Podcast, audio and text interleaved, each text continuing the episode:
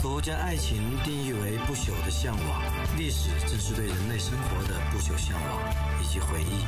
回忆是一条没有尽头的路，一切以往的春天都不复存在，然而历史永在。只要我们试图去理解真正的历史，我们就走上了一条美妙的路。历史没有隐瞒，我们没有忌惮，史无忌惮。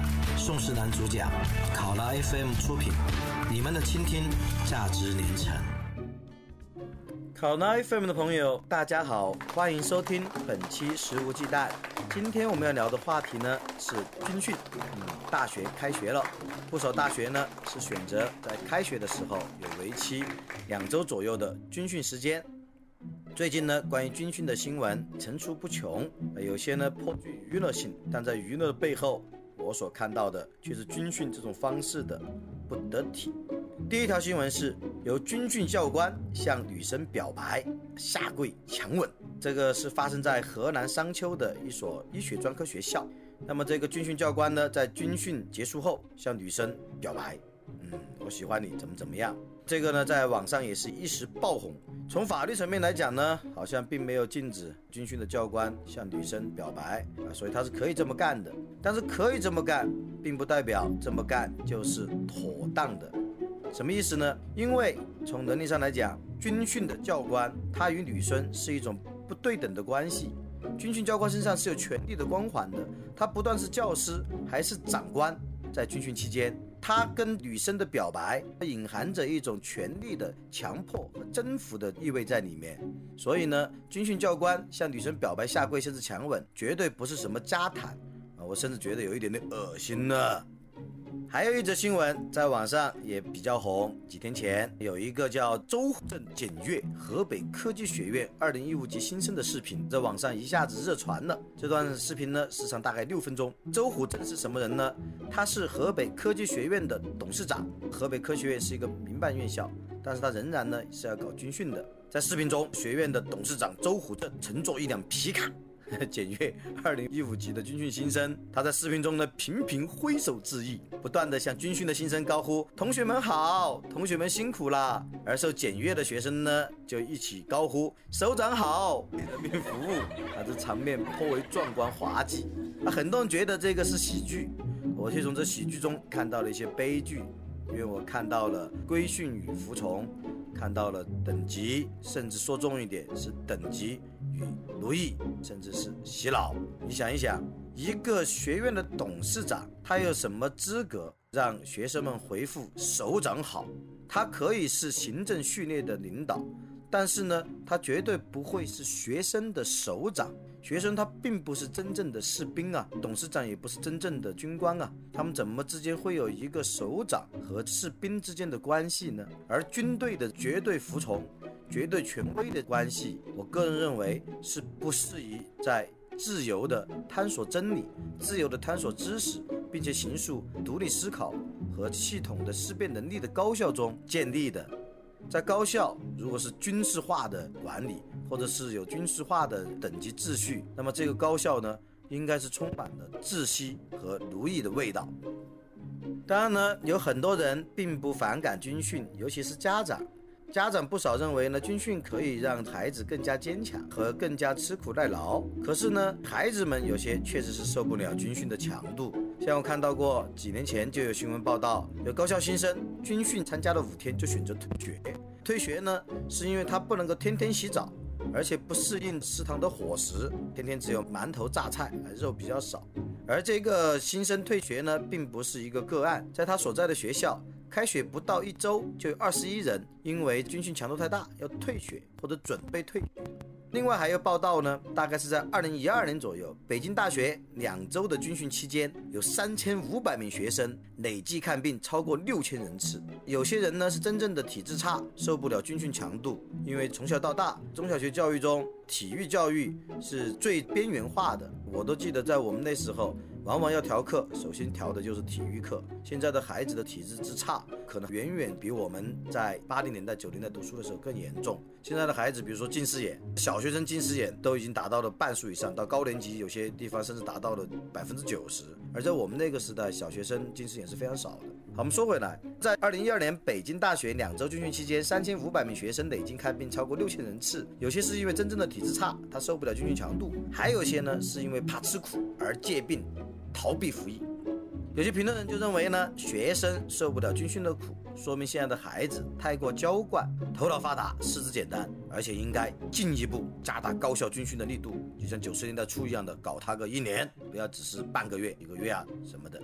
这种评论呢，看上去似乎有一定的道理。是的，现在的孩子呢，都是独生子，在残酷的应试教育下，加上网络，让很多孩子从小就变成宅男宅女，缺乏足够的体育锻炼。像现在孩子最大的体育锻炼呢，也许只是看各种体育节目的时候，对着电视机挥舞拳头喊几句啊，中国加油，中国必胜啊等等。二零一一年，教育部体育卫生与艺术教育室的负责人就公布了一个数据，说的是从八十年代以后，近二十年来，中国青少年体质持续下降，学生的肥胖率呢迅速增加，有接近四分之一的城市的男学生是胖墩儿，而眼睛近视的比例呢，初中生百分之六十。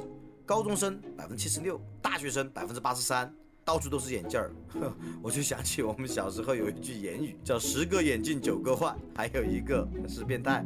当中对戴眼镜的朋友其实是不对的。不过这个言语反映什么？说明在我们有这个言语的时候，眼镜其实并不是那么多，所以呢，眼睛正常的人才会想出这样的言语来嘲笑戴眼镜的人。而现在这种民谣已经失去土壤了，因为大多数孩子、青年人都是眼镜儿了，谁会再去说十个眼镜九个坏？还有一个是变态嘞。所以现在呢，这个体质的下降，这个运动精神的缺乏和日常体育锻炼的缺乏，在现在的青少年群体中是非常非常严重的。可是呢？军训是不是就可以扭转和改善这种局面呢？显然是不能的。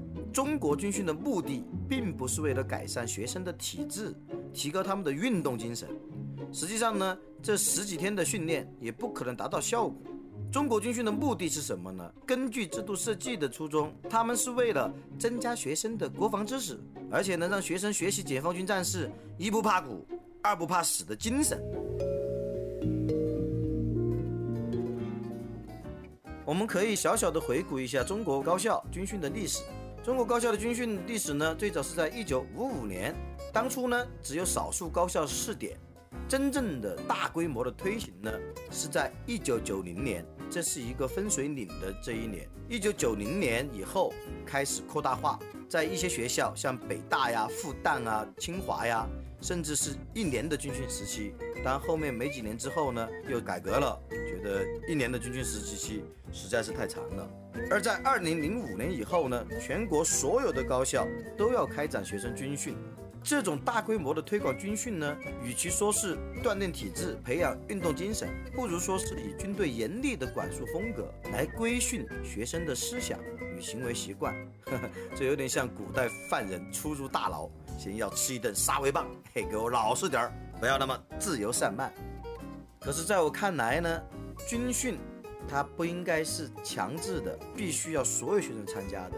军训呢，应该是由新生自愿选择是否参与。换言之，军训不应该是大学新生的必修课，而应该变为一种选修课。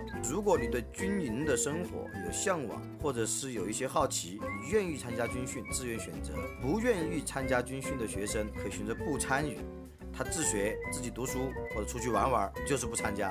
就军训，它应该是一个多选题，而不应该是一个唯一答案的单选题。为什么这么说呢？我们还是回到军训的目的，它是为了增强国防知识，让学习解放军一不怕死、二不怕苦的精神。但是呢，首先增加国防知识。它并不是学生的义务，我们现在并不是全民服兵役的这样一个制度，对吧？我们是志愿兵制度。在这种背景下面，一个学生他是否要增加国防知识，不是他绝对的义务。再说了，学生和士兵之间，他其实应该是一个各安其位、各司其职的一种关系。如果好的话，他们可以互调，但你不能强制他们在短时期内把身份互调。比如说，短期之内，学生摇身一变变成一个准大兵，这个不是学生的分内之事。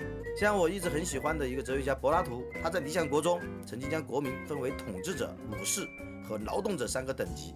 对应着不同的品德：智慧、勇敢和克制。这三种品德呢，只是古希腊四大美德的前三种。什么时候才第四种美德正义呢？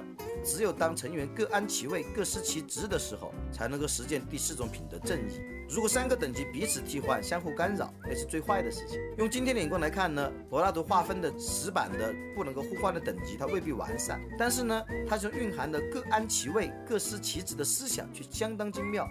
上帝的归上帝，凯撒的归凯撒，军营的归军营，学校的归学校。所以一定要强行的将军营的行为习惯或者思想观念嫁接到高校中去，它既没有必要，其实也不可能完成。这第一，大家应该各安其位，各司其职。如果想跨界、想学习的，他应该是自愿选择的。其次呢，所谓不怕苦的精神、不怕死的精神，在和平年代已经不合时宜，甚至有可能是虚伪的。对一个正常的社会来说，不怕死。它未必是美德，因为往深处说，人类如果没有对死亡的恐惧，也就不可能走到今天。正是因为对死亡的恐惧，使我们得以保存自身，并且创造出璀璨文明。谁最不怕死？义和团。最后呢，也是最重要的。就是不顾学生意愿而强制军训，其实这是违背了伦理学中的善的原则的。也就是说，只强调目的的美好，其实目的都未必美好。但我们可以美其名曰说，让学生更加的有纪律，让学生呢更加的有运动精神，或者更加的有体魄锻炼的精神。但为什么说即使目的美好，也未必就是善的行为呢？因为手段也很重要。如果目的美好而手段有缺陷，它也仍然不是一种善的行为。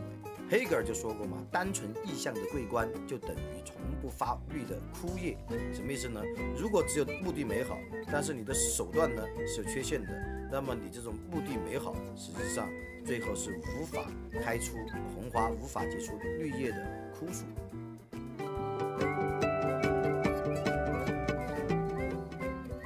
军训的手段的缺陷是什么呢？就是强制，强制军训，这种强制性呢，在我看来。是不妥当的。即使你认为一个东西是好的，也不能够强加于人。我们中国古人说“己所不欲，勿施于人”，说的很好。就你自己不想要的东西，或者你不想承受的遭遇，你不能够强行的施给别人。应该还可以补充一下：“己所欲，也勿轻易施于人。”你觉得很好的东西，也不要轻易的强加给别人。军训也是如此。如果你觉得军训很好，是一个好的手段，可以提升精神、提升行为习惯，你可以劝说学生接受，但不能够强迫他接受。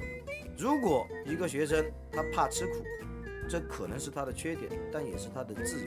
你可以吓唬他或者引导他，哎，怕吃苦不好，胖不好，找不到女朋友，但你不能够强迫他减肥，你只能够劝说，但是你不能够强制。人应该有自由选择的权利，哪怕这个选择对他本人不利，只要不危害到旁人就可以了。像我的好朋友以赛亚·柏林就说过：“自由的本质是什么？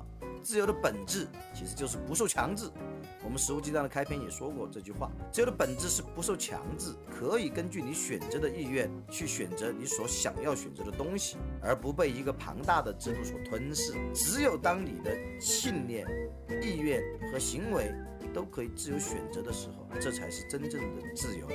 所以回到今天的主题呢，是否参加军训，还是应该将选择权交到学生手中。如果对军营生活有憧憬和向往的，想借机锻炼自己的，他们可以自愿选择。如果不愿意参加军训的，在这军训的两周中，他完全可以选择自由的去读书，自由的去行走，而未必要把自己交到军营手中。我们要知道，实际上呢，真正的能够让国民野蛮起体魄、文明起精神的，最终还是自由意志，而不是强行的灌出强行的命令与服从。